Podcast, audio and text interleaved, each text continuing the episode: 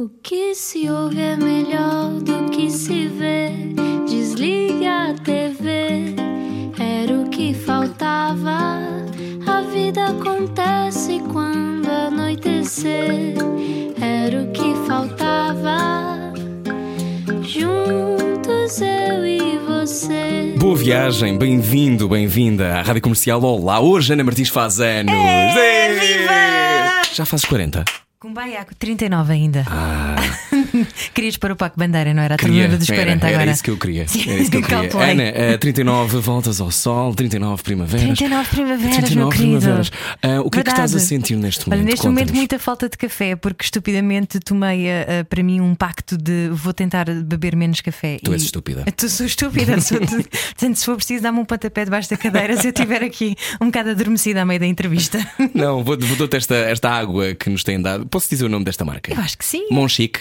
Muito boa esta água, Sim. alcalina. É, é alcalina e tem-nos feito muito bem à voz, diz a nossa convidada Cristina Branco, que é a melhor água para a voz. Exatamente, tal como outros ingredientes e eh, naturais, não é? Como Sim. o limão, por exemplo, que é Sim, ótimo e o cânhamo. O cânhamo é para outras coisas. um, oh, oh, Ana, então tens algum, algum desejo para estes 39? Tenho, mas não posso dizer aqui. Se não estraga-se. Não, não, é porque é um desejo. Ah, ok, muito bem. Oh, a nossa convidada não tem 39, eh, mas tem muitas pessoas a viver dentro dela. Quem será? Explica-nos como se eu tivesse acordado de um coma. Não, ela não é filha de Nicolau Breiner, mas é prima da Ana Briticunha. Matilde Breiner é a única Que mulher mulher que, que se beija. que conhecemos que se casou em Las Vegas. Mas isso é só um apontamento na carreira da atriz que já fez tudo e que até já fez de Mick Jagger, de Rita Lee, de Ruth Marlene num só programa. Foi lá, aliás, na tua cara não me é estranha que a Matilde conheceu. Conheceu-se Conheceu, é o conheceu o Rui Maria Pego. Já trabalhou em televisão, teatro e cinema, tem uma paixão por carros que lhe corre nas veias, sabe tocar harpa, tem uma pós-graduação em humor e comédia e até já contracenou com Joaquim Monchique em Mais Respeito que Sou Tua Mãe. Connosco era o que faltava, a Matilde Breiner. Olá, Matilde. Olá, parabéns, Ana. Obrigada. Eu vou tentar fazer uma voz sexy como a vossa. Esta uma voz voz de rádio. É, tens que ir buscá-la aqui dentro. Aqui. Ah, cá abaixo. É dar-lhe 5 minutos e já está a ficar igual a ti. É uma coisa, é um talento que, que tu tens. Matilde, bem-vinda! Obrigada. Esquece de dizer que me uma it girl e que também tudo que vestes fica bem. Ai, Sim, obrigada. tipo Estrada, Eu- muito irritantes. Estavas a fazer essa descrição e realmente eu estava a sentir falta dessa parte. Da moda. Onde é que está a parte do It Girl? Matilde, eh, quando é que descobriste que conseguias imitar pessoas? Desde pequenina. ah, eu comecei a imitar. ah, tenho uma família muito grande, 255 primos, não é? ah, ou mais, e comecei a imitar as pessoas da minha família. E aí comecei a perceber que se calhar tinha queda para a coisa. E as pessoas gostavam? Gostava. Eu acho que Quer sim. ver algum ainda hoje me a pedem. Hoje- ainda hoje me pedem. Não, por acaso, toda a gente da minha família tem muito sentido de humor. Ah, e eu comecei por aí, sim, em- a imitar as pessoas da minha família. e Comecei, a- eu passo 5 minutos com uma pessoa e a seguir já estou a ganhar os tiques dela ou a maneira de falar. Daqui a nada já vos imito. Não, isso é um superpoder. é um superpoder. Oh, Matilde, e tu que eh, cresceste no campo, ehm, Azeitão, uma terra linda, uma terra muito bonita. Somos vizinhos. É vizinho, é exatamente, não é rápida. Eh, o, que é que tu, o que é que tu aprendeste eh, do campo eh, versus cidade que tu ainda não, que nunca vais conseguir mudar em ti? Porque há- eu acho que há um tempo específico de quem cresce no, no, no campo, uma maneira de lidar com a realidade que é sempre diferente de quem mora na cidade. Eu acho que o que eu senti mais diferença ainda foi na escola. Porque eu andei lá eh, na escola, em- estudei em Azeitão e em Sesimbra, mas no meio os meus pais puseram-nos em, em Lisboa num colégio. então imagina o que é que é mudar de uma C mais S para um colégio de raparigas católico eh, em Lisboa. E se calhar ainda sem a ponte vasta gama, ou já tinha? Sem a ponte vasta gama. Ai, sem a ponte vasta Tu gama. tinhas que fazer Sim. imensos quilómetros. Sim, todos os dias. E foi assim que nós convencemos. Na realidade, eu e a minha irmã não gostávamos de andar, não nos adaptámos. Obviamente, obviamente nós vinhamos do, do campo, nada a ver com aquilo. E não nos adaptámos ao, ao colégio. E hum, a desculpa que usámos, mais forte, foi que tínhamos, tínhamos que dormir, eh, não andávamos a dormir o suficiente, não gostávamos de acordar às seis da manhã para vir para Lisboa, apanhar trânsito. E foi mais ou menos por aí que convencemos os, os- os nossos pais. Um, então não durou muito andar num, num colégio em Lisboa. E eu acho que a maior diferença é essa. Um, eu não quero ser mal interpretada, até porque hoje em dia as minhas amigas são todas de Lisboa. Mas um, havia uma simplicidade nas pessoas. não é do campo, também não, calma, também não estava a estar com campónios, não é? mas estava a estar com pessoas normais, como é óbvio. Mas havia uma simplicidade naquela escola e que não havia num colégio em Lisboa Estás a falar na, na leitura dos outros, ou seja, quando tu conheces alguém à partida, não estás à procura de, sei lá, de códigos sociais como em Lisboa são tão Exatamente. prementes. Senti- ou seja, eras mais livre. sentia que era mais livre, sentia que não havia rivalidades. hum, Sem tretas também, não é? Se calhar não havia aquela coisa, é o filho de, prima da. Sim, e isso não havia de certeza. E, e assim, tudo bem, na escola eu era gozada porque tratava os meus pais por você. Mas não me importa que, que gozem comigo por tratar com os, os meus pais por você. Eh, Prefiro que gozem comigo por isso do que gozarem comigo porque não tenho esta, não, não viste esta marca ou aquelas calças de, de, ou os blusões da charro ou lá como é era Ah, pois era, era. Não lembras? marca? Era, era do Era. nosso tempo, Rui. Não um era do tempo. Mais novo. E, e as calças da Levis que se comprava na baixa, e eu não tinha nada disso, nem queria ter. Aliás, eu só herdava roupa de primas. Eu eu sabia lá o que, é que Eu eram essas marcas. de jardineiras sempre. Não sei porquê. Usava, por primeira, agora disseste isso, e a primeira memória que eu tenho quando saí à noite foi de jardineiras, e aí eu percebi. Isto à noite. Sim, em Lisboa, e de repente eu percebi, olhei à minha volta e assim: ninguém está de jardineiras, estão todas com tops e de mamas de fora, eu estou de jardineiras, mais tapada, não podia estar. Ok, aí percebi que alguma coisa estava de errado e que tinha que fazer as minhas compras noutro sítio. Hum, mas, hum, mas sim, as, as memórias. O que eu trago mais de- desse tempo é a simplicidade das pessoas. Uh, o não, não haver rivalidade por ter isto ou por ter coisas materiais, isso não existia, ou por viver em certo bairro, e isso não existia. Uh, Era era um tudo tema. muito mais simples. Então, Sim. se estranhaste quando saíste de azeitão para Lisboa, se calhar ainda estranhaste mais quando foste para fora estudar. Um, se- aí já ia preparada. Eh, Aí não, não, não, não senti tanto. Um, não, aí não senti tanto. Eu Foste depois- estudar representação. Sim, mas é assim, eu sou, eu sou uma pessoa que eu aprendo rápido e acho que me adapto rápido. Hum, não senti. Não, acho, o que me marcou mais foi, foi a escola, foi o liceu. eh, A diferença entre as pessoas. Depois a partir daí foi sempre a abrir. Sempre a abrir. Eu gosto disso. Eh, tu casaste em Las Vegas, eh, que é uma coisa que nem toda a gente pode dizer, mas muita gente sonha com. Isso é Eh, genial. Como é que é casar em Las Vegas? Com o Elvis ali ao lado. Eu vou-vos contar. a verdade é que esse casamento não serve para nada. Não, não é legal, não é nada. E não foi um casamento, ou seja, as pessoas acreditaram que nós nos casámos, não- mas na realidade Ah, mas nós não nos casaram. Então isto é uma mentira que estás a desfazer Sabes agora. porquê? Exato, eu vou explicar porquê. Fizeste uma foto a dizer isso? Las Vegas é tão genial que tem uma loja que se chama I Got Married in Vegas, Just Kidding. Então tu simulas todo um casamento com fotografias, veste de noivo, Ah. o, veste, o noivo veste, a noiva veste, podes ter padrinhos, etc, etc. Tiras as fotografias, pões nas redes sociais, estás em Las Vegas, obviamente as pessoas sabem que estás em Las Vegas e é toda a gente acredita Então tu fingiste o teu próprio casamento em Las Não, Vegas. Não, nos casámos. Então fingiste antes ou depois de, de ser oficial? De teres casado Antes, oficialmente? Muito antes. Ah, muito eu andava, antes. nós andávamos há nem há um ano, quando nos casámos em Ve... Casámos, estou a fazer aquele sinal irritante com os dedos, aspas. Casámos Eh, em Vegas. Nós não nos casámos em Vegas, nós simulámos que nos casámos em Vegas. E Vegas é toda aquela loucura que se fala, que se fala não é? É, Bem, desculpa, é. Desculpa que isso é falta de café, nem consigo enrolar bem a língua.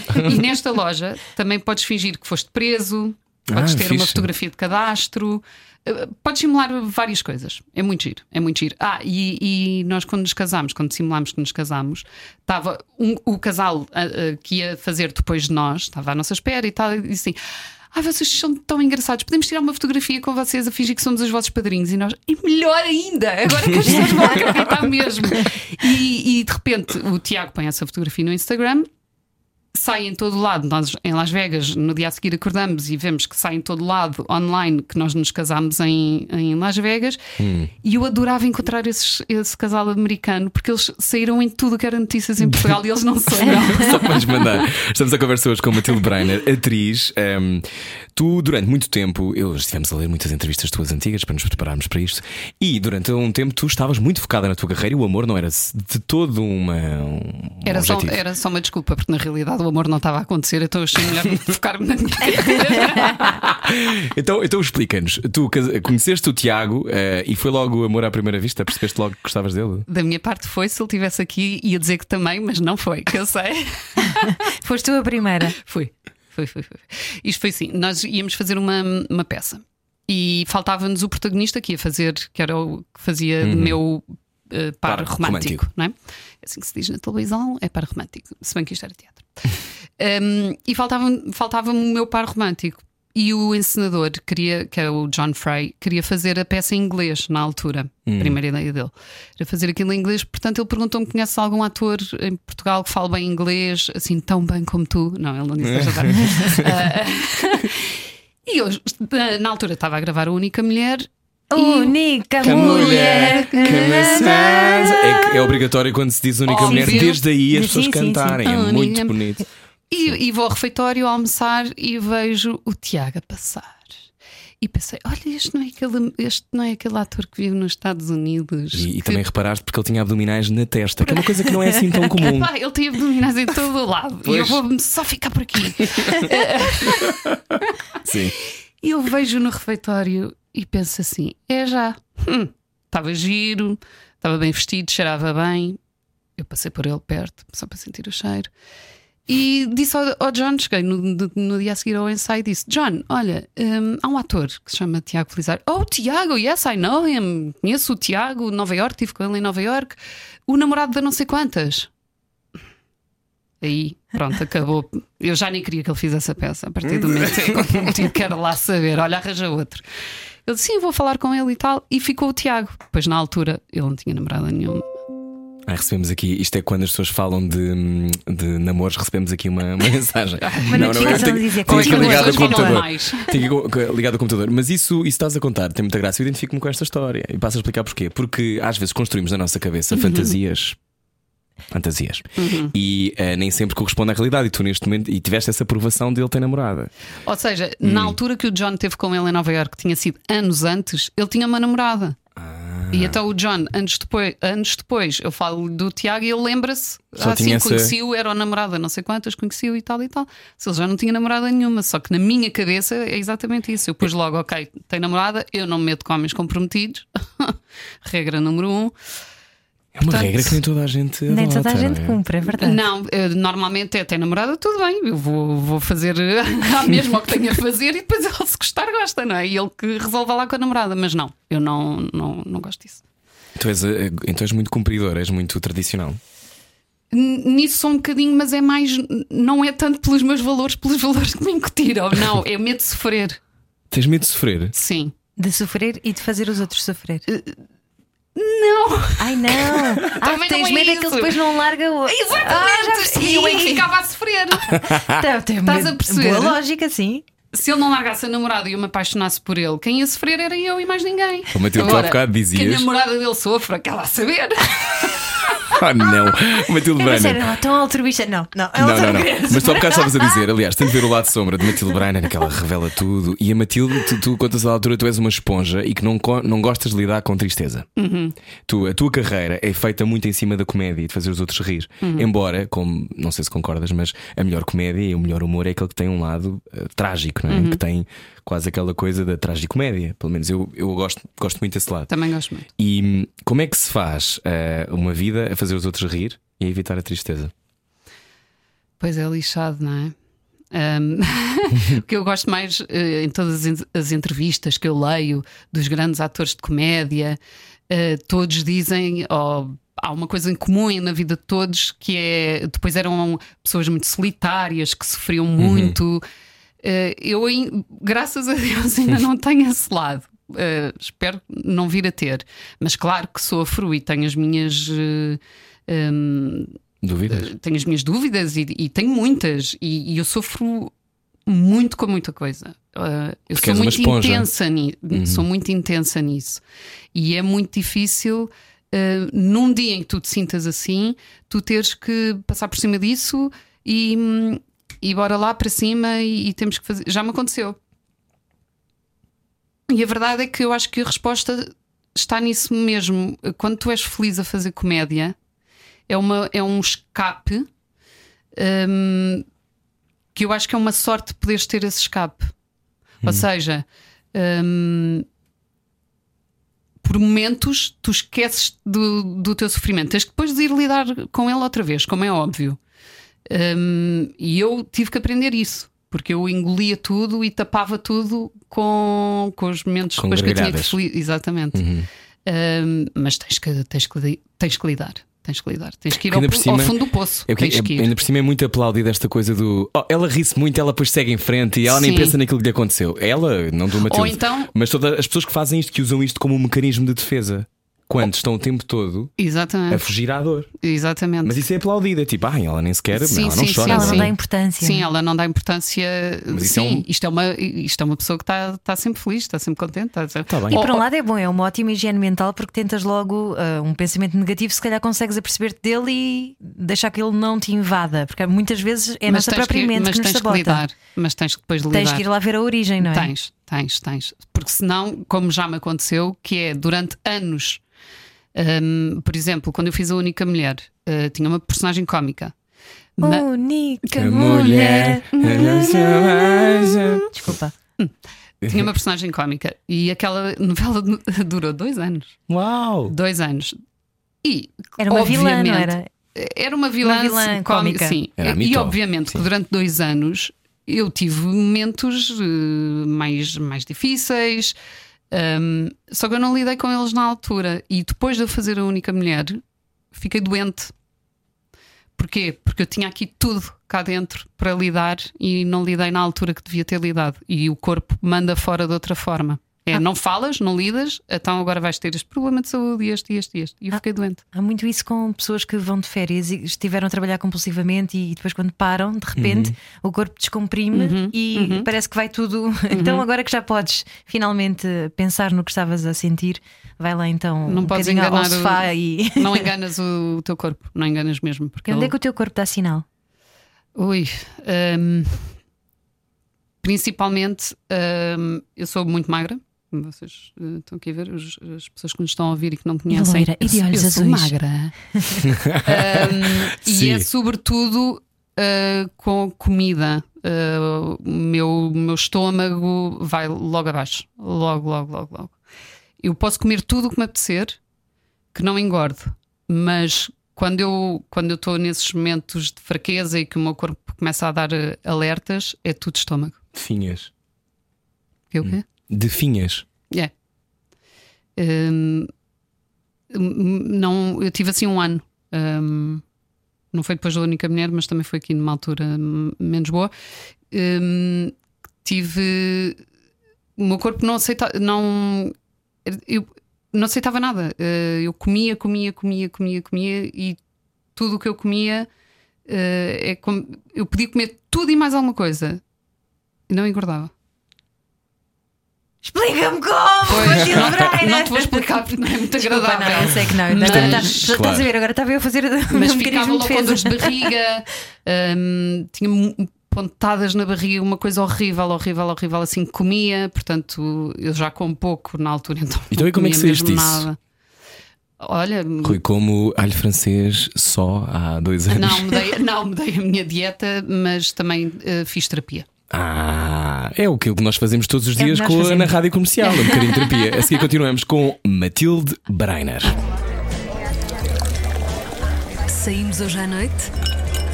Era o que faltava. Era o que faltava. Na Rádio Comercial. Juntos eu e você. Boa viagem com a Rádio Comercial. A nossa convidada de hoje chama-se Matilde Breiner. Uh, Matilde Breiner que uh, começou a trabalhar em comédia com grandes nomes da comédia, que nem sempre é fácil, aliás, é muito raro.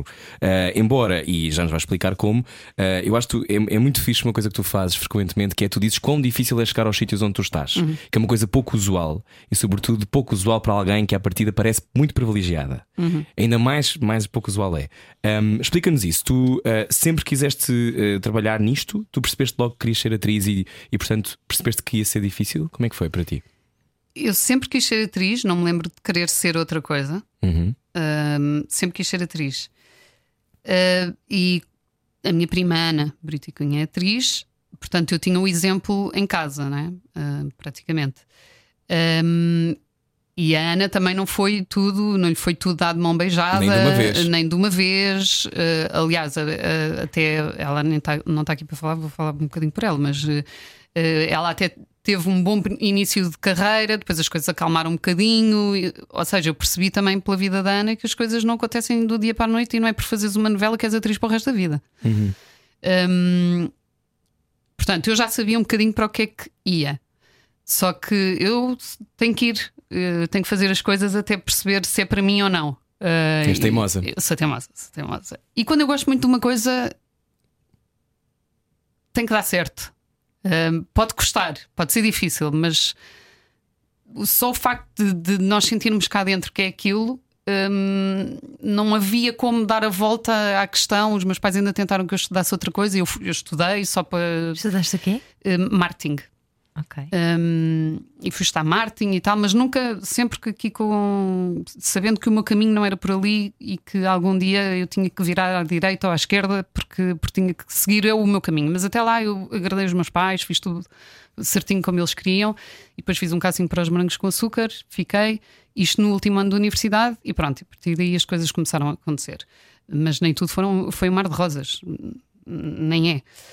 Um, mas eu sabia que era, que era por aí. E hum, já me perdi na, Não, no no fundo sabias que podia ser difícil, e, mas foste Mas nu- atrás. e nunca desististe dos teus sonhos. Disseste uma coisa muito bonita que é a tu acreditavas tanto naquilo que sabias que ia dar certo, tinha que dar certo. Sim, eu queria tanto, tanto, tanto que não podia ignorar. Eu sabia que eu ia ser. influ- Aconteceu uma coisa muito engraçada que foi: eu comecei a trabalhar como atriz, depois as coisas acalmaram um bocadinho, não estavam a dar muito certo, e eu fui trabalhar para uma. Estou a falar muito alto. Não. Eu fui trabalhar para uma agência de marketing.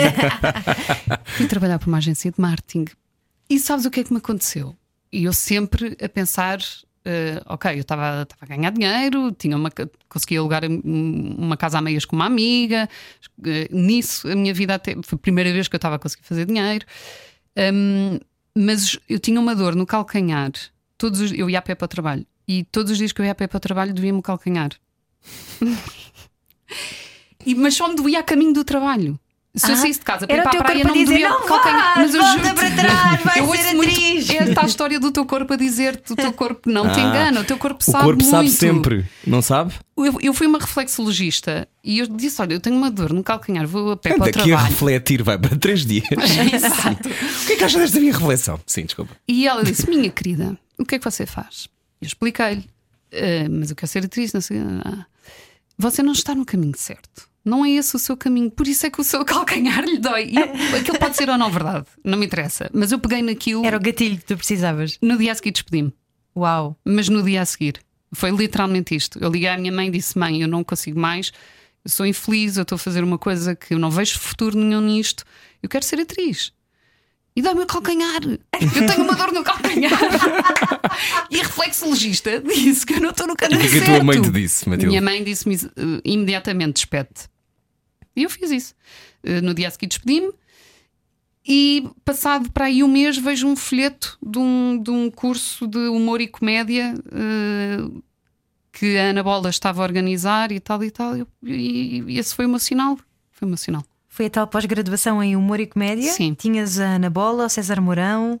Joaquim Monchique. O, O, Joaquim Mochico não era não? professor, não. Era a Ana Bola, César Mourão, era a Maria Rueff. Monchique ia lá só gozar com Uau. vocês. E depois não tem paciência. Eu, o Mochico só sai de casa se lhe pagarem muito, que eu acho muito bem e que eu vou começar a fazer o mesmo. Quanto é que, quanto é que vocês pagam aqui? Ahm, tens essa água e é Falamos que há. depois, não é? Sim, Água sim. Chico. Uh, mas então tinha uma série de bons professores. Começaste, bons chegaste às professores. aulas e pensaste: "Ah, é isto? Eh, Eu já sabia, eu sempre, eu sempre soube que queria ser atriz e hum, hum, eu não tinha a certeza que era a comédia. Não era, eu não tinha a certeza, era- não era uma coisa que eu tivesse pensado muito que eu tinha que eu, tive, que, eu tinha que escolher um estilo, percebes? Eu sabia que queria ser atriz, não sabia era que eu gostava tanto de fazer comédia. Eh, Mas quando vi esse folheto e vi o- os professores todos, e eu pensei: olha, eu adorava fazer isto. Adorava. Acho que. ah, Porque, porque eu sabia que queria investir na minha formação, mas ainda não tinha encontrado a coisa certa. E aquilo ah, tocou aqui uma campainha. É isto. E, hum, e depois de ter feito o curso aí, então eu tive a certeza que, que era comédia que eu queria fazer para o resto da minha vida. Não foi isso que aconteceu sempre, porque em Portugal também é muito difícil tu, tu seguires só um estilo, mas acho que comecei bem. Começaste muito bem e, e depois hoje em dia também és rainha do TikTok, já lá iremos, já lá iremos à Já lá internet. vamos, já lá. Já lá vamos, porque é uma longa carreira. Ahm, eh, a Matilde Breiner, que está cá hoje, eh, tu, tu falaste muitas vezes, já vi muitas declarações tuas de como. eh, e já, já te referiste isso também aqui nesta entrevista. Não é fácil, não é, um, não é um- Não. uma escolha fácil, é uma Não. escolha tua Uhum.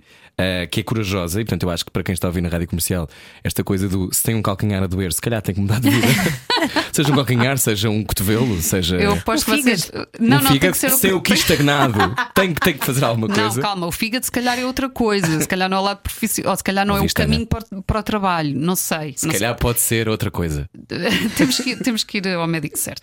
Bom, eh, mas essa coisa de- da tua coragem de tomar essas decisões, mas tu já deves ter ouvido muitos nãos. Ui, mais nãos do que sims. Isso não é mito, pois não? Isso em Portugal não, é Não. fazes uma novela, corre-te bem e depois de repente não, é, não há. Tá, tá, tá, tá. Em Portugal, eh, até estou a dizer o que é que eu ouvi mais: silêncio do outro lado, Ai, que que não é horror. nem sim nem não.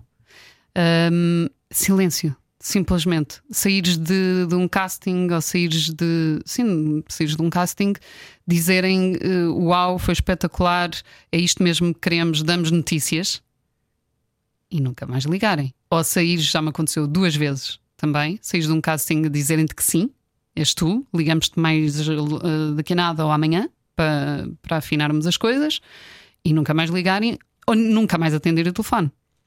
Como é que Já se lida aconteceu. com isso? É horrível, é horrível. Hum, foi nessa altura, os meus pais sempre me, apoiaram e sempre me incentivaram, mas nessas alturas a minha mãe dizia: desiste, desiste, não há respeito nenhum, não se faz dinheiro nesta profissão, Hum, as pessoas não têm respeito nenhum. Olha para ti, estás, feito, estás, estás feita num 8 por causa disto, só porque não te atendem o telefone. Hum, muda de vida, muda de vida. Mas depois, quando as coisas davam certo, ela- ou quando ela me ia ver ao teatro, ela dizia: Não, tu és feita para isto. Mas imagina, quando o teu coração fica partido porque não te ligam com, com o trabalho que tu achas que, que mereces e que trabalhaste para e que te esforçaste, eu sei que tu és muito preparada, tu, esfo- tu trabalhas muito. E vi isso num programa que nós fizemos e que não era de todo, e ainda por cima tu sabias que não eras a melhor cantora do mundo e foste fazer aquele programa e fazias imitações, construías imitações todas as semanas. Hum, ou seja, é ainda mais duro quando as pessoas se preparam sim, muito. Sim. Se- Quando te preparas muito, quando te elogiam, é porque assim, até podes ir fazer e depois as pessoas dizerem: Olha, não é bem isto, e tu não saíres com expectativas, porque escri- criar expectativas é horrível. O que é que eu aprendi, ou como é que eu aprendi a lidar com isto? Hum, já tive várias provas ao longo da vida que quando as coisas não dão certo é porque não era mesmo para ser aquilo. É porque alguma coisa vem e vai ser muito, muito melhor que aquilo. E- Perdias um trabalho e encontravas outro muito melhor. E se calhar eu não percebia isso, ou, ou seja, eu hoje em dia já sei lidar com isso no momento e, e ter a certeza no momento, ok, não é isto, ok, eu aceito. Eu naquela altura, o processo de aprendizagem disto foi sofrer, sofrer, sofrer, ficar dias, semanas, mas porque é que não me atendem o telefone? Eh, Vou ligar outra vez, se calhar não perceberam que eu liguei, Eh, insistir naquilo espiral. Em espiral e de repente, passado se calhar um ano ou se calhar passado um mês, aparecia-me uma coisa e eu percebi, ok. Ah, mas espera, isto é muito melhor que aquilo. Ok, então isto é o universo a dizer-me, ok, a vida está certa, é isto. Então, Matilde Brenner, ensina-nos a, a perceber como é que mantemos a, a- a vontade de ir à luta. Porque a recompensa, é sempre, a recompensa vale a pena. Porque quando consegues o, o sentimento, eu acho que as coisas têm muito mais piada quando, quando tens que ir à luta do que, do que serem-te dadas. Tenho a certeza absoluta que eu não era eu hum, se as coisas me tivessem sido dadas de mão, de mão beijada. Ah, eu prefiro muito mais o meu. Isso é cansativo, Matilde. É muito cansativo. Ainda é por muito cima, porque no teu caso em particular, tu conheces toda a gente. Ou seja, tu tens E, e as acesso. pessoas, sim, e as pessoas acham que Por isso- que por isso eh, o quê? Mas tu não conheces não sei quem, mas não sei quem não te dá trabalho, Uhum. mas o teu pai não, tá- não se dá com não sei quem, mas tu não és filha do Nicolau Brenner. Eu não, não sou filha Ouça do o Nicolau início deste Brenner. programa para perceber. Mas tu não és prima da Ana Briticunha, mas tu não sei quem. Como se as coisas fossem assim. Quer dizer, até a Ana tem que lutar para- pela, pela, pela carreira dela, não é para eu ser prima. Dela que eu vou ter mais trabalho ou não. Portanto, nunca há, e, e não há esta coisa também, e isto é uma coisa que os atores falam muito, dessa intermitência, não é? E de como não é por tu chegares a um sítio que já está. Não, é zero. Há para ir para três, isto é verdade. Uh, sim, sim, E porquê que achas que há tão poucos castings em Portugal, Matilde? porque nós somos um país muito pequenino, porque a indústria é mínima. A indústria é mínima e tu, a partir do momento em que te habituas a trabalhar com um certo ator e gostas daquele ator, é óbvio que para o próximo projeto tu vais buscar aquele ator porque até achas que se calhar nem tens assim tantas eh, opções porque, porque somos poucos. Somos poucos. Agora, somos somos sete cães a um osso porque a indústria é mínima, Uhum. não é? Mas acho que a partir do. E lá fora também é assim. eh, Lá Era fora. isso que eu ia perguntar. É que lá fora tu também tens essa experiência e lá fora também não é A nada indústria fácil. não é mínima. Mas- Mas a indústria não é mínima, mas existe São isso de, de um realizador gostar de ti, tu fazes os, os próximos trabalhos com ele, ou uma produtora, ou o que for. Isso Uhum. existe. Existe tu teres que. hum, hum, Ou seja, investe, investe, investe, mas quando acertas, podes acertar e muda a tua vida, não é? No fundo é um sim, bocado isto. Sim. Então a seguir contas-nos como é que é estar em LA. Na rádio comercial hoje está cá a Matilde Breiner. Tem muito parlapier? Freud explica. Era o que faltava. Na Rádio Comercial. Juntos eu e você. Ela é a reigning queen do TikTok em Portugal, eu acho. Matilde Breiner, atriz eh, que de repente descobriu que o TikTok é o sítio indicado, indicado para viver um reality show. Matilde, explica-nos lá São porque é os melhores, são os melhores. tu consegues. Bem, eu não sei se já viste. Não vi. É assustador como a Matilde consegue interpretar pessoas que estão, eu acho, fechadas há seis anos no Big Brother, não é? Para aí, sim. É assim, hum, nem sei por onde começar, porque o TikTok foi uma, uma surpresa muito agradável que me aconteceu na quarentena. Se não fosse o TikTok, eu eh, não sei. enlouquecido? Tinha enlouquecido, porque Passaste em azeitão a quarentena. passei o, o princípio da, Uhum. da quarentena em azeite, metade, metade. Depois estive com a família do Tiago. Uhum. Passei com a minha família e depois com a família do Tiago. Ah, mas quando eu descobri o TikTok, eu estava em azeitão. Mas eu percebi. eu conhecia aquele pico de serra e eu, ela está obcecada. secada. Para já, porque aquilo, olha, lá está. Era uma a, a- a quarentena e, e- Confinamento. e- e o confinamento e tudo isto que aconteceu este ano mexeu muito connosco, não é? Eu acho que qualquer pessoa minimamente estável, emocional, emocionalmente estável, Uhum. quer dizer, E pões tudo em causa, não é? pôs tudo em causa e ninguém sabia onde é que isto ia dar, o que é que era isto. Hum, e lá está. Foi a comédia mais uma vez que me salvou.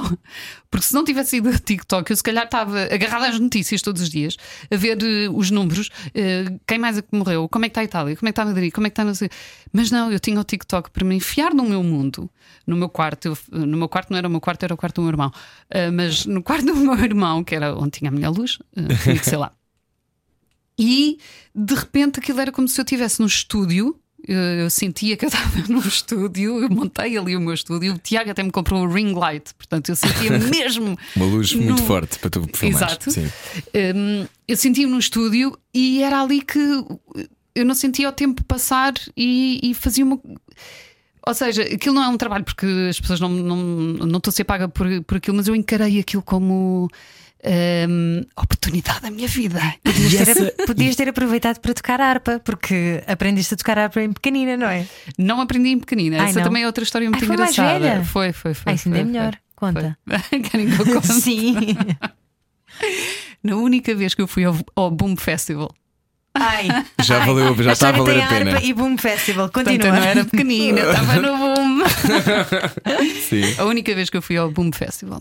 Uh, um amigo meu uh, tem uma harpa e, e no acampamento dele tinha, tinha uma harpa dessas e eu hum, não tomei nada, calma, eu não tinha tomado nada. Eu já, aquelas, aquelas que já se estão a denunciar, não é? Sim. Sem ninguém ter perguntado nada. Não. Eu nunca Não, fiz eu nada. estou muito bem para conduzir. Eu estou bem, eu Não, mas eu estava ali numa zen, numa boa. eh, Porque o boom, eh, as pessoas que vão ao boom dizem que aquilo é giro, é curtir aquilo de dia. Não é de noite, de noite é muito pesado. Aquilo é giro é para, para as Só que aquilo de dia também era muito pesado para mim. Portanto, eu ficava no acampamento. E ele tinha uma harpa e eu perguntei um dia: posso tentar tocar? E não é que eu agarrei naquela harpa e era como se eu tivesse tocado a vida toda. A vida passada eras tocadora de harpa. Se calhar. Tenho que perguntar isso à reflexologista também, ver se ela vê alguma coisa. se calhar. E eu comecei a tocar harpa e aquilo começou-me a sair. E então eu estava assim com umas asas de borboleta e estava com assim com umas purpurinas na cara e tal. Então imagina as pessoas a passarem no meu acampamento, eu com umas asas de borboleta e com purpurina na cara a tocar harpa. E a pessoa a ter experiências místicas. Eles achavam que tinham tomado alguma coisa e estavam a ter uma visão, mas não, aquilo É era uma real. fada, é uma fada. Aquilo era real. E então, depois do boom, a primeira coisa que eu fiz foi mandar vir uma harpa dessas. É uma harpa egípsia, uma harpa pequenina. Tipo lira, não é? Um bocadinho maior. Um bocadinho maior. Depois aqui ao teu colo e assim sentada, dá-te assim até, até à cabeça. E, e mandei vir uma do México, aquilo faz-se no México. Improvável, acho isto, adoro isto. Totalmente. O Tiago diz que se apaixonou por mim porque, porque me viu no Instagram a tocar harpa. A sério? Estás a ver, está tudo ligado. Estavas tu focada na profissão, só tinhas era Exatamente, começar a tocar exatamente. harpa. Ouviu, começa a tocar harpa. comecem a tocar harpa. E, e então eu mandei vir uma do México hum, e lá veio a minha harpa. Sítio eh, que é conhecido pela. Exato, harpa. Manufatura de Olha, harpas. É tudo um desnexo completamente. Aquilo é, um, é, é um, um único homem no mundo que faz aquelas harpas. Vive no México, vive em Tulum, portanto, vá, até está Ah, ligado. é uma harpa dessas. É uma harpa egípcia de Tulum. Que é curiosamente o sítio para onde os milionários vão todos de férias. Exato, exato. Uh, Sim. mas por acaso uh, até nem A harpa achei. não foi cara? Não, por acaso não foi. Achei que ia pagar muito mais, muito mais por ela. Uhum. Um, e entretanto, pedi a minha harpa, ele mandou uma harpa e eu, quando preciso de acalmar ou quando preciso uh, estar assim mais na minha, pego na harpa Oh, e oh, toco. Matilde, ao mesmo tempo tenho um bocadinho de medo de estar a passear na Serra da Arrábida e começar a ver alguém a tocar harpa no meio do nada. Entre por aqui. Olha, vou fazer isso. Deve ser lindo Faz. tocar na Serra da Rábida. Ainda não toquei. Como não? Ainda não toquei. Ainda não Tens de toquei. fazer isso. Foi na Serra da Rábida isso. também que aprendeste a andar, a conduzir primeiro do que a andar de bicicleta. Sim, sim. É assim, um, o meu pai é piloto. Automóveis. Ah. E o meu pai fez o ano passado o Dakar, um, que era o sonho dele. Portanto, eu também tenho um pai que, que luta pelas coisas que. E que é meio artista quer também, não que- é? O meu pai é totalmente artista. Totalmente. A minha veia de artista é do meu pai, completamente. Uh, o meu pai é muito mais maluco do que eu e faz imitações muito melhor do que eu. Um, mas sim, este sentido de humor e, e o gostar de fazer os outros rir e também um bocadinho disfarçarmos as nossas emoções vem do meu pai. Vem do meu pai, sim. E, e o meu pai, eh, desde, desde que nós somos pequeninos, os meus irmãos, nos punha ao colo dele a guiar no carro. Calma, não era na estrada, não era na autoestrada, estamos a falar de, um- de uma quinta, não é? Num sítio Caminho de fechado, terra, uma- sim. caminho de terra. Eh, e curiosamente, a minha irmã não gosta nada de conduzir, nem liga nenhuma a carros, mas eu fiquei com, com, com essa coisa. E, e aprendi a, a conduzir antes de, de aprender a andar de bicicleta. Que idade é que tinhas? Quando aprendi a conduzir? Hum. Ah, um ano? Não, estou a brincar, calma. Não, mas ao Vou colo do teu pai, não? é? Ao volante era desde pequenina. E depois, eh, sei lá, que- em que, que idade é que já temos eh, também para chegar aos pedais? 14? 12? Por aí. Por aí? Sim. E tu dizes que preferes andar de carro? É a coisa que mais te acalma? Andar de carro? É, tocar harpa. Bem, se eu pudesse tocar harpa enquanto toda enquanto estou a conduzir era ótimo. Mas Essa tua harpa de Tulum, claro. isso ainda é óbvio. E se estiveres em Tulum, ainda melhor. Bom, imagina eu a guiar em Tulum a tocar Da- harpa. sim, sim. Olha, não em Tulum, mas em Los Angeles. Há pouco Era ficámos isso. com Los Angeles pendurados. Matilde Breiner, tu, entretanto, eh, já te vou perguntar como é que se lida com uma relação à distância, coisa que tu deves ter um mestrado em lidar com Tenho, relações à tenho, distância. Tenho muitos, muitos conceitos para Muitos E aliás, deixa-me só dizer que há um podcast da nossa Vanessa Sim, Cruz, sim. Ouvir Falar de Amor, cujos, eh, eh, cujos episódios, não, cujos convidados de um Alguém precisa de episódio. um café. Alguém precisa de mesmo de um café. Porquê que eu fiz Temos isto? que voltar ao café. Ana está a fazer um detox do café, sim. A Matilde Breiner e o Tiago Felizardo são os convidados do último episódio Uhum. da Vanessa Cruz. E, e contas a vossa história de amor, mas tu foste para LA onde estava o Tiago. Sim. Um, ok, então vamos por partes. Primeiro, Uhum. eh, LA era aquilo que tu imaginavas? De... porque Tu também, tu também estaste lá, não estaste? Não, eu, eu estudei, mas agora. Não estudei Era o Upright antes. Citizens Briga- Brigade, era isso? Não, não, não. não. Eu, eu, eu estudei no, no Groundlings. Na, Groundlings, é isso. Tu contaste-me, eu lembro-me. Que é incrível, que é uma escola É incrível, de improviso. Incrível, era um sonho que eu queria realizar. Explica-nos, isso é muito- basicamente é aquilo que tu estiveste a fazer em Portugal com a Ana Bola, estavas a fazer nos Estados Unidos na com... melhor escola dos Estados Unidos de comédia e de improv. Aquilo é, comédia, é, eh, comédia e improviso. Uh, e aquela é a melhor Não escola. tiveste medo? Mas há uma muito boa também em Chicago. Há um- Não é? Não, mas esta é muito melhor.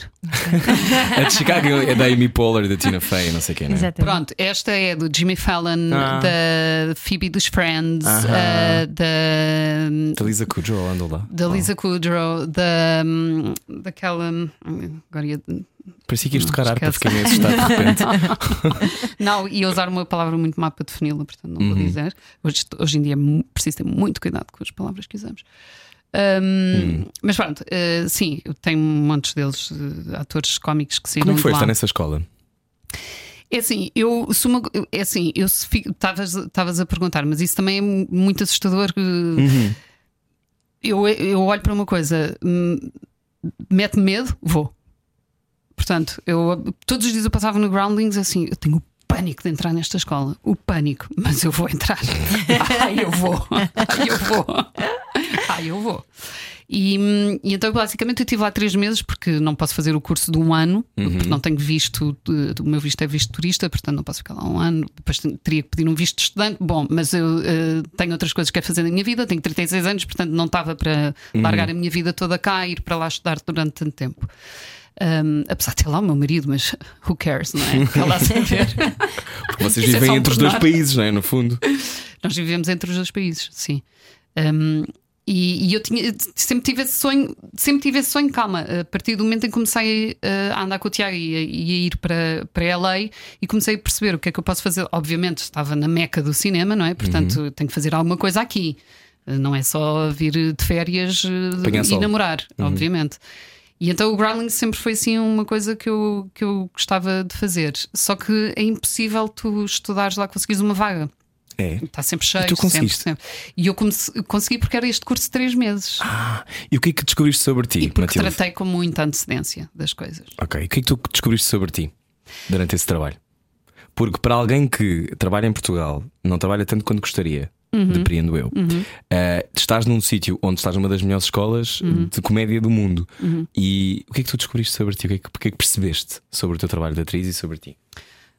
Hum, pode não parecer nada humilde o que eu vou dizer.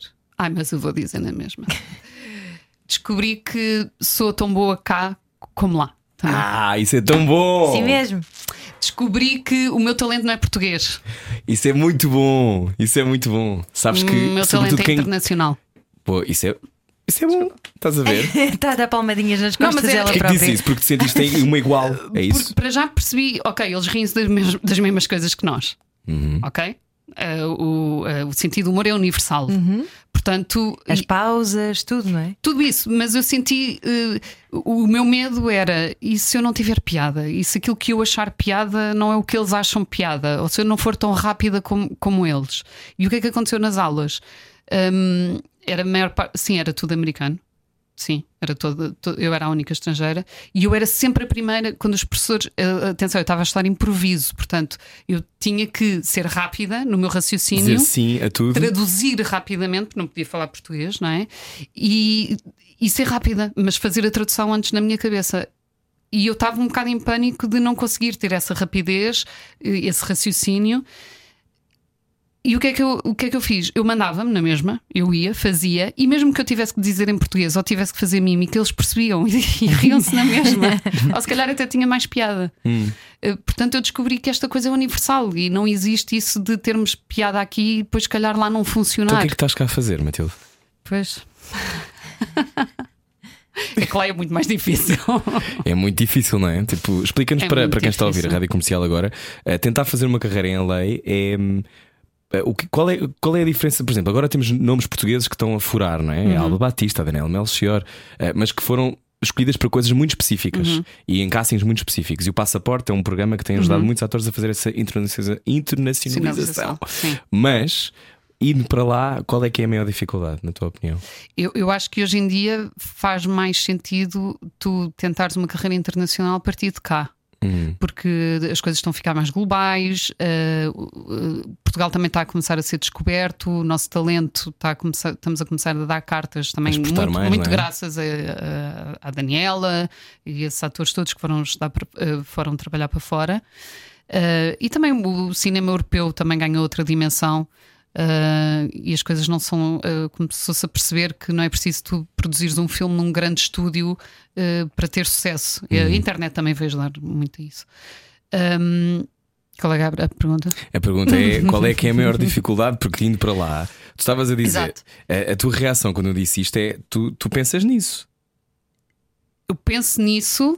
Porque sabes que o teu talento, se o teu talento é transversal, não tem, não tem que viver apenas aqui e tens um marido que mora muitas vezes lá. Sim, se bem que este ano nos veio abalar muito, eh, isto já é entrar noutra, noutras coisas, mas eh, que, o Tiago diz, por exemplo, que se o Trump for re- eh, reeleito, que ele não vai para lá.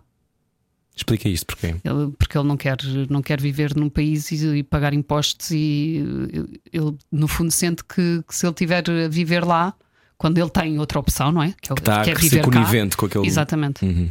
E ele é diz que não consegue. E é verdade que a consegue. sociedade mudou drasticamente desde a.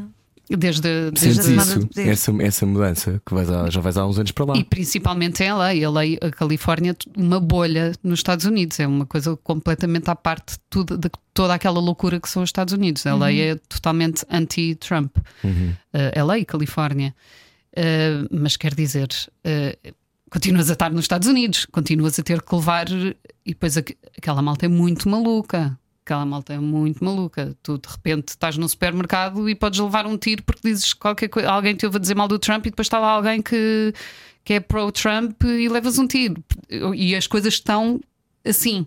As coisas estão assim. E sentes isso no ar. E o, e o Tiago, antes de vir para cá, também com esta mais o, o- o- o vírus e essa coisa toda, as pessoas estão completamente a pirar e está a ficar perigoso. Como é que se tem graça e se faz humor quando esse é o ambiente? Olha, vais para o teu país e fazes. Não, mas este país agora também está com medo. Ou Pois. seja, o medo é uma coisa, o humor é uma boa maneira de combater o medo. Eu acho que é, mas acho que estamos a entrar. hum, estamos a entrar aqui numa. hum, estamos a, a- ir para areias movediças, estamos a entrar em, em terrenos perigosos, porque hoje em dia era como a Ana Bola dizia no outro dia no, no Facebook, que é de repente não se pode fazer piadas de nada. De repente estão-nos a tentar impor, estão-nos a tentar pôr limites ao- humor. O humor não tem limites, Ahá. senão deixa de ser humor. Se não concorda, então tenta ouvir a Matilde Breiner no podcast, era o que faltava, que temos que ir embora. Mas eu também vou querer, vou querer alguns conselhos para manter uma relação à distância. Isso é no extra. Eh, é no extra. É no extra, É para é ver no a seguir. Matilde Breiner, obrigado. Eh, sei que em breve traz notícias eh, do ponto de vista profissional. Uhum. Eh, é uma questão de seguir também a Matilde Breiner no TikTok. Continuamos no podcast Era o que Faltava. Até já. Nós voltamos amanhã às 8. Beijinhos. Parabéns, Ana. Parabéns, Ana. Obrigada. Parabéns, Ana. Saia da sua Shots de cabeça. café. A vida é agora. Era o que faltava. Na Rádio Comercial. Bem-vindo ao podcast Era o que Faltava. Se Já sabe, já está a ouvir o podcast há algum tempo e agora estamos na versão extra extra. Extra, extra. Venha connosco conhecer a Matilde Breiner. continuar a conhecer Matilde Breiner. Ficámos pendurados eh, num momento polémico que é eh, a história de haver limites no humor. Estavas a dizer que concordas com a Ana Bola, que não há. Não há limites no humor e não pode haver limites no humor, porque a partir do, do momento em que haja limites, deixa de ser humor. Mas e o blackface, Matilde? Olha, isso por acaso é um tema que eu tenho lido bastante e tenho me informado bastante porque queria para ter uma opinião e, e ainda estou a, a, Pensar. a construir a minha opinião. Isso é assim, é óbvio que eu sou contra uma pessoa pintar a, a- a- cara de, de Preto? preto. e depois eh, fazer uma, uma caricatura a diminuir, diminuir, eh, é- Sim, diminuir. a diminuir o outro. E para isso pintou a cara, ou, ou seja, ter usado isso para diminuir o outro. Eu sou contra isso, como é óbvio. Agora, por exemplo, eu pe- penso sempre na tua cara não é estranha. Sim. Se eu estou a imitar, se aquilo é uma- um, um programa de imitações e, e se eu vou imitar uma chinesa e, e me ponho em maquilhagem a fazer uns olhos mais em bico, porque é que eu também não posso pôr a minha pele mais escura se eu estou a imitar eh, alguém com muito talento e não estou a Portanto, no diminuir? teu caso, portanto, no a teu caso isso é uma homenagem? homenagem, supostamente, não é? Mas a questão é: Mas continua a ser blackface. continua, porque tu és branca. E há atores que podem fazer isso que são negros. Mas no Sim, mas concurso. neste caso, do No concurso. concurso, no concurso eu acho que é, um- é um tema que Percebes? eu Eu- não vou, eu tinha vou essa sempre dificuldade, aí. eu Eu tinha essa dificuldade aí. quando estávamos no Não, programa. mas que era- imagina, tens um elenco de uma série de comédia e o elenco já está estipulado e tem X pessoas de etnia branca e X pessoas uh, Janizal, imagina. Mas depois sim tens alguém, uma personagem que é uh, negra. E Sim. como é que tu fazes? Vais buscar o ator propositadamente só para Sim. essa cena? Sim, porque isso tem a ver com representatividade e com diversidade. Eu acho que o grande problema é, por exemplo, agora há pouco tempo num programa do Herman, eh, o Herman foi buscar o Igor Regala para fazer da Mariama. Barbosa. E isso não quer dizer que tu não fizesses muito bem a Mariama, mas a questão é que há um contexto em Portugal que é não há, se calhar, ainda comediantes negros com visibilidade suficiente para ocupar estes lugares. Aí eu concordo, eu concordo Vieira- totalmente. Sempre eu num elenco. elenco, num elenco, ou, ou seja, numa coisa que tu não estás, eh, ou seja, se aquela personagem eh, tem pele cor-de-rosa, amarela ou, ou, ou- ou verde, se existem pessoas que têm a pele dessa cor, então bora ir buscar. Sim. Como é óbvio, aí eu concordo. Porque isso é o acesso, é estar-lhes a dar acesso, percebes? Exatamente, A, a Tal- mas tal como tu vais, é a mesma coisa que tu preciso. Esta personagem tem de ser eh, baixinha, o pai tem que ser mais alto. Não vais fingir que o pai é mais alto, ou- não vais andar com um Uhum. Claro. banco, vais buscar um ator que é mais alto e um ator que é mais baixo. Sim. Então, se precisas de um ator negro, vais buscar um ator negro. Aí eu, eu acho. To- Estou totalmente de acordo. Porque, se eu for pintar a minha, minha pele de, de- de preto para, para fazer esse papel, estou a tirar esse, esse lugar a uma pessoa que poderia porque- fazer esse porque tem papel. uma, uma- e, tu, e tu ainda por cima, conhecendo bem a realidade americana, isso tem um peso simbólico de eram os homens negros que brancos que se pintavam de negro que faziam caricaturas violentas e maldosas e que disseminavam uma série de mitos que ajudaram a manter a opressão sobre a comunidade negra nos Estados Unidos. Ah, e isso é uma coisa muito viva nos Estados Unidos. Em Portugal, como nós não discutimos isto, e, Pois, e eh, no é programa, verdade, sim. eu acho que devemos ser dos poucos sítios públicos em que falamos sobre isto, sem- sobre, sobre estes E temas. já agora parabéns também ao pivô novo da SIC Notícias. Sim, não o é? Cláudio Uhum. França, Cláudio. parabéns Cláudio França. Lembrando também existe a Conceição Queiroz, existem outros que Uhum. têm feito esse caminho, mas ainda são tema. E é por serem tema que essa visibilidade é É importante. sinal que ainda não estamos lá, não é? Pois, Porque mas é isso, tema. mas isso não me. Ou seja, eu percebo o teu ponto, que é se eu estou a fazer um programa de imitações, eu não posso imitar a Aretha Franklin, Mas, por exemplo, eu na tua cara numa estranha não considero. porque achas que é. Porque eu Um sou participante que estou. Eu, eu- eu sou concorrente. Participante. Eu sou concorrente que estou a fazer no dia antes fiz de homem e no dia a seguir faço de Whitney Houston e tenho que me pintar. Claro, eu Porque concordo. sou eu. E isso tem a ver também com. Eh, Lá está os tais limites do humor. Eh, Ali é para efeitos de comicidade, não mas, é? você- mas tu, tu lembras-te, Matilde, que nós levámos muito na cabeça. Lembro-me, por- lembro-me. Devido a isso. Lembro-me, que- eu- e havia a Soraya que até se pintou, foi pintada de branca para fazer a, a Maria Sim, Callas. existe agora uma, uma- uma página no Instagram que é o Blackface Portugal, onde eles vão buscar tudo quem já fez o branco que já teve de se pintar, que hum, eles põem lá tudo. Eles põem lá tudo. Eh, Mas também tem lá uma entrevista muito interessante do Ricardo Araújo Pere- Araújo Pereira, em que ele explica muito bem eh, o que é que é o blackface, e é exatamente isso que tu estavas a dizer: que antigamente os atores brancos pintavam-se de preto eh, para diminuir a outra raça. E isso eu acho horrível, como é óbvio. Agora, eu acho que, que, que é igual eu, eu, eu estar disfarçada num um dia de homem e no, no dia a seguir eu estar disfarçada de uma mulher negra. Num concurso. Num concurso em que eu tenho que imitar. Hum. Percebes? Sim. Agora, se me perguntassem, eh, olha, temos aqui este papel, é para uma mulher negra nesta, nesta série, eh, vamos te pintar. É pá, acho ridículo. Não, não vão. Vão buscar uma atriz. Não, e, e depois tem muito a ver com quem, quem tem, por exemplo, a hipótese de ter feito essa pergunta, dizer não, eu não faço porque acho que não sei o quê. Nós entrevistámos o Eduardo Madeira há pouco tempo e ele diz isso: eu não vou fazer mais. Não vou Sim. fazer mais blackface. Porque para ele não faz sentido. Mas isto é um, é um tema que eu acho que, quando estavas a dizer, e, e tu começaste por dizer que parecia que agora já não se podia dizer nada. Ou seja, eu percebo que tu, o que é que tu queres dizer, que é ah, mais do que nunca há uma espécie de censura quase que me provoca, inibe-me, não é? inibe a minha capacidade artística e criativa. Isso que estás a querer dizer, Sim. acho eu. sim, sim, sim, sim. Mas sim. ao mesmo tempo, eh, pela primeira vez, se calhar, nos últimos, nas últimas décadas, há um momento em que as pessoas são de alguma forma held accountable, percebes? Uhum. Eh, Tu tens, tens que explicar porque é que fazes isso, porque eu Claro. sinto-me atacado. E tem que haver uma evolução, não é? Não, Então, eu, não, podemos- eu não Rui, tipo, estou a Sim, falar de sim, forma sim, genérica. óbvio. sim, sim, sim. E Não tem é? que haver uma evolução. Eh, tem que. Tem, eh, as, coisas, as coisas evoluem, exatamente. Por isso é que hoje em dia já não temos a escravatura, não é? Quer dizer, ainda existe em algum- algumas partes do mundo. Eh, mas as coisas evoluem e eu acho que isso está tudo certo. Mas Sentes que tá, sentes-te inibida neste momento de fazer piadas? um bocadinho. Às vezes sim. Mas Às com, vezes, com sim. temas que são o quê? Políticos? Ahm, Achas que as pessoas se ofendem mais rápido? acho. E acho que Isso anda também tudo, acho. acho que anda tudo muito. ahm, como é que se diz? No fio da navalha. Ai, Sim. Andam, andam, andam. E, eu- procura e acho que a internet é? hoje em dia é um lugar muito, muito perigoso. Muito perigoso. É a tal história do algoritmo de só seguimos pessoas parecidas connosco e depois, quando aparece alguém muito diferente de nós, nós não compreendemos, não Sim. conseguimos assimilar isso. Daí, Sim, como sim, falavas há sim. pouco do Trump, não é? Os, Sim. os apoiantes do Trump ou de outras figuras, que em Portugal temos algumas parecidas, Uhum. um, só, vês, só vês aquelas notícias, só vês aquela realidade. A partir do momento em que isso sais desse sítio, Sai tu ficas. contexto, não, és, sim. és completamente avassalado, és atacado. Sim. O quê? Existe outra maneira de viver? Não quero. E, e- e é exatamente isso. És atacado. As pessoas atacam, as pessoas partem muito para o ataque e acham-se todas muito donas da verdade. Hum. E, e eu acho que a internet está a ser um, um lugar muito perigoso. E por isso é que eu acho também, e eu escolho, hum, se calhar às vezes havia TikToks, se calhar há TikToks que eu penso, não, não vou pôr isto porque penso duas vezes antes de publicar aquilo e não faço. Às vezes penso nisso. Hum, Mas não achas que isso também é bom, Matilde? Para te levar para um sítio de qualidade superior ainda, que é se tu pensares um bocadinho na, na reação. Primeiro há uma coisa que deve ser sempre a nossa cena, que acho eu, que é a liberdade, não é? Eu, eu- eu sou livre para fazer isto.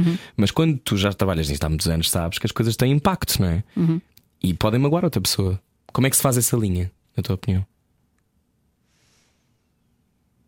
É, eu acho que é isso que eu estava que eu que eu estava a dizer. Eu acho que tu também tem- temos liberdade, somos livres de fazermos aquilo que aquilo que queremos, eh, mas existe uma coisa também que, que são os no- que é aquilo em que nós acreditamos e que são os nossos valores e que, hum, Que a intenção não é má, não é isso? que a intenção não é má, sim.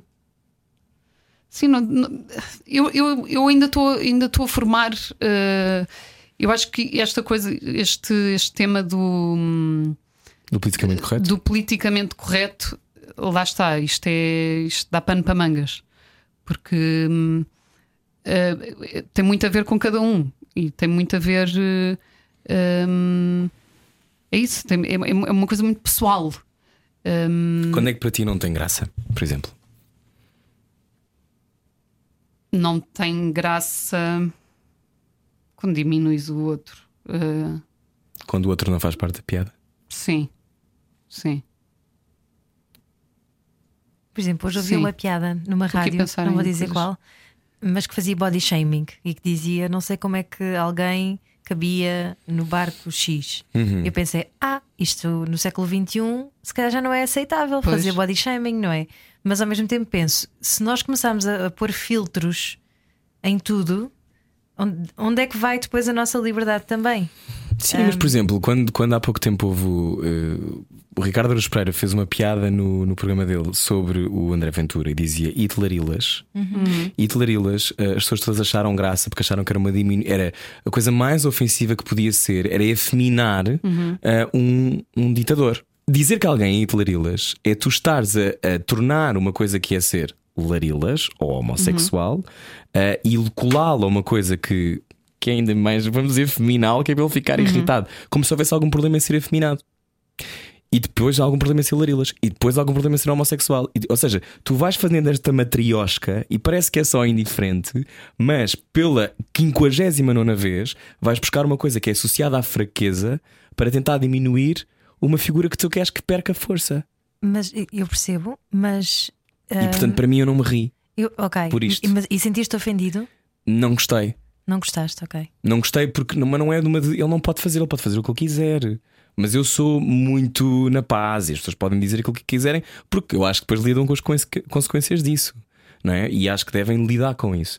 Mas eh, ele pode dizer aquilo. Eu só achei, achei que podia ser melhor. Achei que não era por ali. Mas esta é a minha leitura. E Pois, direi mas isto ao depois- Ricardo só me perguntar. Que não me vai perguntar, mas imagina Não, que se houve, houve muita gente a dizer o que estás a dizer achei que também. podia ser diferente. E, e o ponto é este: é se pode ser Uh, para quê? Para quê? É, isso, é isso que.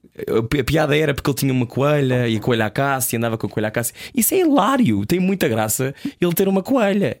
Acho muito engraçado. E, e, agora, tu ires para a zona do vamos ser ligeiramente homofóbicos para isto, para mim, sou um bocadinho. Mas, cara, eu, eu, o meu, meu limite é diferente do teu. Pois, é, é, É por isso. isso. é que eu digo que é uma coisa tão pessoal. É, é muito difícil discu- discutir os limites do humor, por ser uma coisa muito pessoal.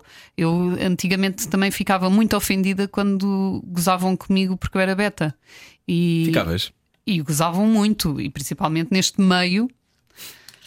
eh, Vem a outra que é a beta, não sei o que, não sei o que mais. Para já, porque todas as descrições que faziam de mim não tinham nada a ver comigo. Hum, e para já, porque eu também acho que, que as pessoas têm uma, uma ideia do que é ser beta que é totalmente errado, não é nada daquilo, é outra coisa. E eu que sou, posso dizer o que é que é, não é aquilo. Portanto, e eu ficava muito Ou ofendida seja, o preconceito isso. está longe da realidade. Muito longe, muito longe. Ainda agora entrou uma concorrente no Big Brother que diz que é beta, porque vive em Cascais. Come on. Ah, hello. Um, e eu ficava muito ofendida com isso também. E as pessoas usavam isso também porque eu sentia que me queriam diminuir de alguma maneira e que, que me queriam. Não é que queriam ofender, porque eu acho que não parte que as pessoas não têm mau fundo. Mas eu ficava um bocado farta de chegar aos sítios e ter sempre que ouvir uma piada da beta. Mas tu achas que as pessoas não têm mau fundo porque provavelmente tu não tens mau fundo Pois. e não tens essa Também referência. tem a ver não com é? isso. Lá está. Também tem a ver com isso. Também se calhar tem a ver com sou muito boazinha. E se calhar as pessoas têm mau fundo. E se calhar as pessoas eh, têm que, têm que dizer aquela piada da beta para se sentirem um bocadinho melhores. Epá, mas eu cheguei a uma altura da minha vida que eu desliguei. Desliguei. E, e- ainda ouço, de vez em quando, ouço uma boca ou outra, eh, ou, de pessoas dizerem: Olha lá vem a beta. Mas eu alguma vez digo: Olha lá vem o homossexual. Eu acho que é igual, porque não é, não é igual. ser Pior, homo- quando, pior quando você é homossexual e Beto. Ainda é mais Agora difícil. imagina, agora é mais imagina. difícil. Agora imagina. Ai. Portanto, lá está, é isso. É uma coisa também é muito pessoal. Se calhar, se, se outra pessoa ao meu lado ouvisse aquilo, não, não levaria nesse sentido e dizia: Não, ela não está a gozar contigo. Mas eu, na altura, eu ficava muito ofendida. E aprendi também a, Relativizar. a relativizar. E a não te levares tão a sério? Isso, principalmente. Isso é coisa, isso, é Isso super difícil. Oh, oh, Matilde, como é que se faz isso? Porque há muitas pessoas que não conseguem. Não podes, não podes. Não te podes levar a sério nunca na vida. Não podes. E esse não és um chato de caraças. não te podes levar a sério. Não sei, não sei como é que se aprende. eh, Como é que se aprende a fazer isso? Mas não pode, eu acho que é óbvio, acho que é uma coisa tão. Se tu te levas demasiado a sério, tu vais ter muitos problemas na tua vida. Porque não consegues gerir a frustração e, a, e, a- e e as expectativas que tens dos outros. Sim, também. Ah, mas vais ter sempre muita coisa para resolver se, se, se, se- se te levares demasiado a sério. A vida é tão mais simples se, se não te levares a sério. Ah, nós estamos cá de passagem. A vida é uma E quem sabe passagem. de passagem para os Estados Unidos? Epá, se calhar, vários passagens, já tive várias passagens para os Estados Unidos. Mas hum, a vida não é uma coisa séria, sequer. Ahá. Então, e quando o amor se torna uma coisa séria? Como é que isso foi? Quando há pouco estávamos a falar eh, de que tinhas dicas para pessoas que têm relações à distância. Eh, tiveste quanto tempo à distância com o Tiago? Quatro anos and counting. Porque, Ainda porque estamos. isto vai, ele não está cá, ele está cá agora. Agora ele está cá porque, por causa desta coisa toda, não é? por causa do ano que estamos a viver neste contexto. Ahm, mas a ideia é continuarmos, pelo menos enquanto ele não tiver obrigações de estar cá. Quando tivermos, formarmos uma família, acho que aí vamos viver juntos Uhum. num sítio ou noutro, não é? Obviamente que eu quero criar os meus filhos com ele, não quero criar os meus filhos à distância. Ah, mas enquanto não precisamos desse, não temos essa obrigação, sim, continuamos assim. Como é que se faz? Muito amor. Muito amor. Eh, e amor verdadeiro. Eu não te sei explicar. As- Eu tive outros namorados e tive outras relações, não muitas também. Mas hum, assim que eu conheci o Tiago e assim que eu comecei eh, a andar com o Tiago, eu senti uma coisa que eu nunca tinha sentido nas outras, que era, era tão simples. Aquilo era hum, sem esforço, era uma coisa mesmo simples. E ele ter que ir para os Estados Unidos e viver nos Estados Unidos para nós era, as pessoas dizem, mas e agora como é que vais fazer? Pois há uma coisa que as pessoas têm muito que é nós temos de ter respostas para tudo e saber tudo. E há, há pessoas que não compreendem a minha profissão eh, por causa disso, que é, mas o quê? Não tens trabalho agora? Mas como é que tu vais fazer? Mas onde é que tu vais estar em dezembro? Onde é que tu vai... Eu não sei, ainda bem que eu não sei, porque a vida está-me sempre a surpreender. e com o Tiago é a mesma coisa, era o, o facto dele viver à distância. Eu nunca me lembrei, quando comecei a andar com ele, quando comecei a apaixonar-me por ele, nunca me lembrei. Eu sabia que ele, que ele não vivia cá, mas não era um tema. Porque para mim não era um, um problema. E de repente ele teve que apanhar um avião, ok, depois vemos. Porque eu sabia que nós nos íamos ver e ele também. E então hum, é descomplicado. Eu não sei, não sei explicar. Há uma, eu tenho um, à porta da minha casa, está pintada uma parede eh, que diz Amar é simples. E eu todos os dias vejo aquilo e, e, e, hum, e- e é realmente isso que eu penso. Por acaso não fui eu que escrevi naquela parede aquilo, mas podia ter sido, porque eu acho mesmo simples quando tu encontras uma pessoa, a pessoa certa. hum, Para mim não, não havia problema ele estar a não sei quantos mil quilómetros de, de distância porque eu gostava dele e ele gostava de mim. Que bonito. Era Quero assim. chorar agora. Pode chorar. É sensível, não é? É o teu dia, é o teu dia de anos. mas, mas isto, por exemplo, hum, o amor é simples, mas o amor tem que ser construído, tem que, ser, tem que se investir, não é? Tem que se investir. Explica isso, porque imagina, quando Sim. estás, não é? Porque tu casaste com o Tiago, vocês namoraram muito tempo à distância, mantêm Uhum. esta relação, como estavas a dizer, entre dois países, mas isto não, não acontece assim. Não acontece assim e, e há muito trabalho por trás de. Não é que seja muito trabalho, não há. Lá está, não, eu não acho que eu faça um esforço, porque eu não me sinto a fazer um esforço, mas há muita dedicação. Ah, mas isso eu também aprendi com ele, porque eu não era assim. Eu gostava de uma pessoa e, e pronto, gostava dela e as coisas iam acontecendo, mas depois também acabavam. e eu com o Tiago eu comecei a ver uma pessoa que hum, e ele ensinou-me isso a dedi- a dedicar-se ao outro. Hum, ele, ele- ele- eu via que ele investia muito nesta relação, mas não era uma coisa que eu via e pensava assim, ah, agora também vou ter que fazer. Não, ele fazia, eu fazia. Era uma coisa que era natural, Recíproca. Uhum. recíproca e que vinha naturalmente. Fluía. Ele fazia-me surpresas, eu também fazia surpresas. Ele hum, há muito FaceTime à mistura, não é? Obviamente, ele- quando estamos longe, mas eu sei e, eh, todo, eh, todos os minutos e todos os momentos eu sei onde é que ele está. Eu sei que ele agora saiu de casa e vai, vai ao supermercado, apesar de daqui serem nove da noite e lá serem três da tarde. Eh, portanto, há isso. Há esse ele sair de casa e querer, e querer que eu saiba que ele vai sair de casa. Portanto, há essa dedicação, obviamente, e há eh, também ter que ficar acordada até às não sei quantas horas para poder falar com ele a seguir ao trabalho. Portanto, se houver algum esforço, eu acho que é, mai- é Nesse nisso, sentido. ne- nesses pequenos detalhes que são pequenos, mas contam muito. É quase um romance de antigamente, não é? Que as pessoas escreviam cartas, agora vocês fazem FaceTimes, acaba por se calhar estimular mais o romance. Escreve! Uhum, uhum. E ele escrevia muitas cartas. Eh, Hoje em dia não, porque estamos ao lado, ao lado um do outro. Mas, por exemplo, uma coisa que ele faz sempre. Agora já estou aqui, aqui a contar a vida pessoal toda. Mas hum, ele sempre que se vai embora, ele deixa-me bilhetes escritos pela casa que eu vou descobrindo durante os 10 dias depois dele se ter ido embora. Vou calçar uns sapatos, tenho um bilhete Eu dentro dos também sapatos. fazia pô. isso. Ah, mas depois vem a rotina. Olha, e não tens medo que a rotina.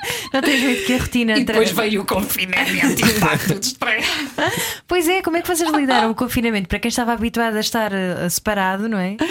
O confinamento serviu para perceber que não, que isto afinal está certo. Isto afinal está certo. Afinal, eh, afinal damos-nos muito bem juntos. Mas não têm medo da rotina? Que quando a rotina se instala, vocês já têm estratagemas para Tenho um tentarem. bocado, até porque por causa de, o, o perigoso, o perigo disto é que nós não temos eh, rotina nenhuma, não é? Eh, a nossa relação é sempre uma surpresa, eh, ainda para mais é do género. Eh, Via sempre aquele escape, ou seja, se eu estava aqui em Portugal, eh, como me aconteceu, um trabalho ser cancelado, eu estar mesmo triste, mas pedir ter com ele para os Estados Unidos, então havia essa coisa boa. E agora aqui não há, não é? Agora estamos juntos, é, o trabalho é cancelado, é cancelado, e eu estou aqui contigo, estou triste, olha, tens que levar comigo triste aqui no mesmo sítio. Hum, estamos a aprender a, a lidar com isso.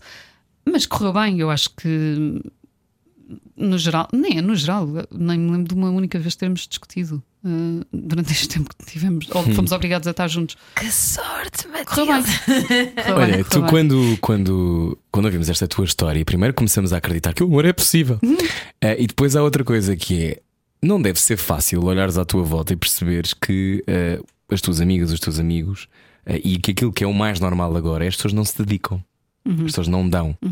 Um, o, que, é que- o que é que achas disso? Achas que As estamos a pessoas- atravessar uma fase de cinismo? Ou As é... pessoas não se dedicam, as pessoas não, não se dão e as pessoas não, não estão nem aí para fazer esforços. Porque hoje em dia é tudo muito facilitado. Porque hoje em dia, hum, lá está, tens a internet. Uh, Há e apps? se não estás, exatamente, se não estás contente com isto, então espera aí, vou aqui mandar umas mensagens só para me entreter, mesmo que sejam só umas mensagens, são só umas mensagens, não é? Não estou a fazer nada de mal, só estou a falar com outra pessoa. Errado, já está péssimo, já é péssimo sinal.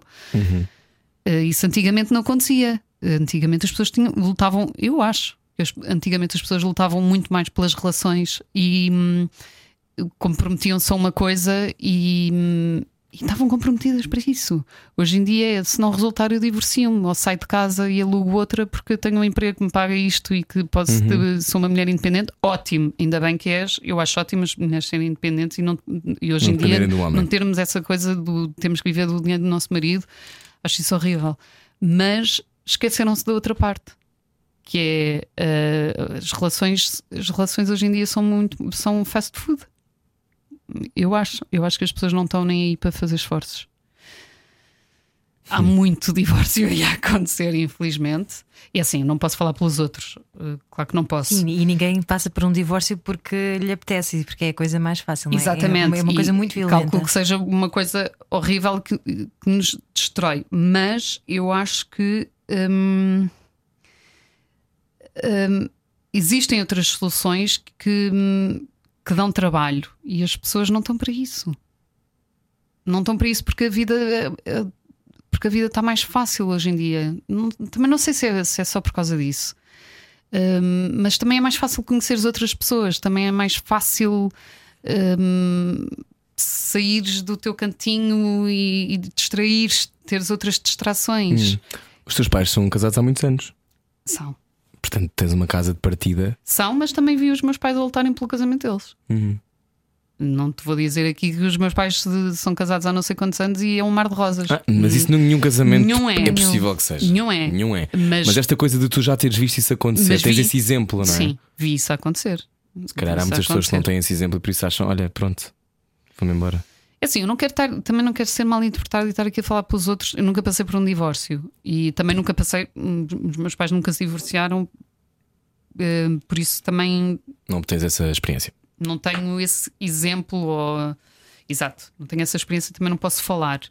Mas, mas sei de histórias e, e- e tenho quer dizer, tenho amigas e outras pessoas que trabalham comigo e tal, e, e eu acho que que as pessoas hoje em dia não estão para não estão para fazer Não esforços, vai, dar se tudo ao, vai dar tudo ao mesmo. Mas Olha, um bocadinho. tu fazes muitos esforços pela tua carreira e investes muito nela. Hum, este ano é um ano completamente absurdo e atípico para todos. Hum, tu, tu qual é que é o teu grande objetivo, Matilde? Se tivesses que fazer, tivesses que dizer agora, tipo, eu adorava que em 2021 ou 2020 ainda, não sei. Ah, para este ano? Para este ano já não tenho objetivo nenhum. Fechem um ano, podem não fechar o tenho ano. mesmo. Este ano. Que não nos corta a internet. É pá, desde que não me cortem a internet e o TikTok, o meu objetivo é chegar aos 100 mil followers no TikTok. Vais Não, conseguir agora, estás a dizer na rádio comercial. Mas sim, tens, tens um, um objetivo, um papel, uma série que gostasses de fazer. O que é que tu gostavas de fazer, Matilde? Eu adorava e, e já, e é isso que me irrita é que eu já lá estive. Mas eu quero voltar lá.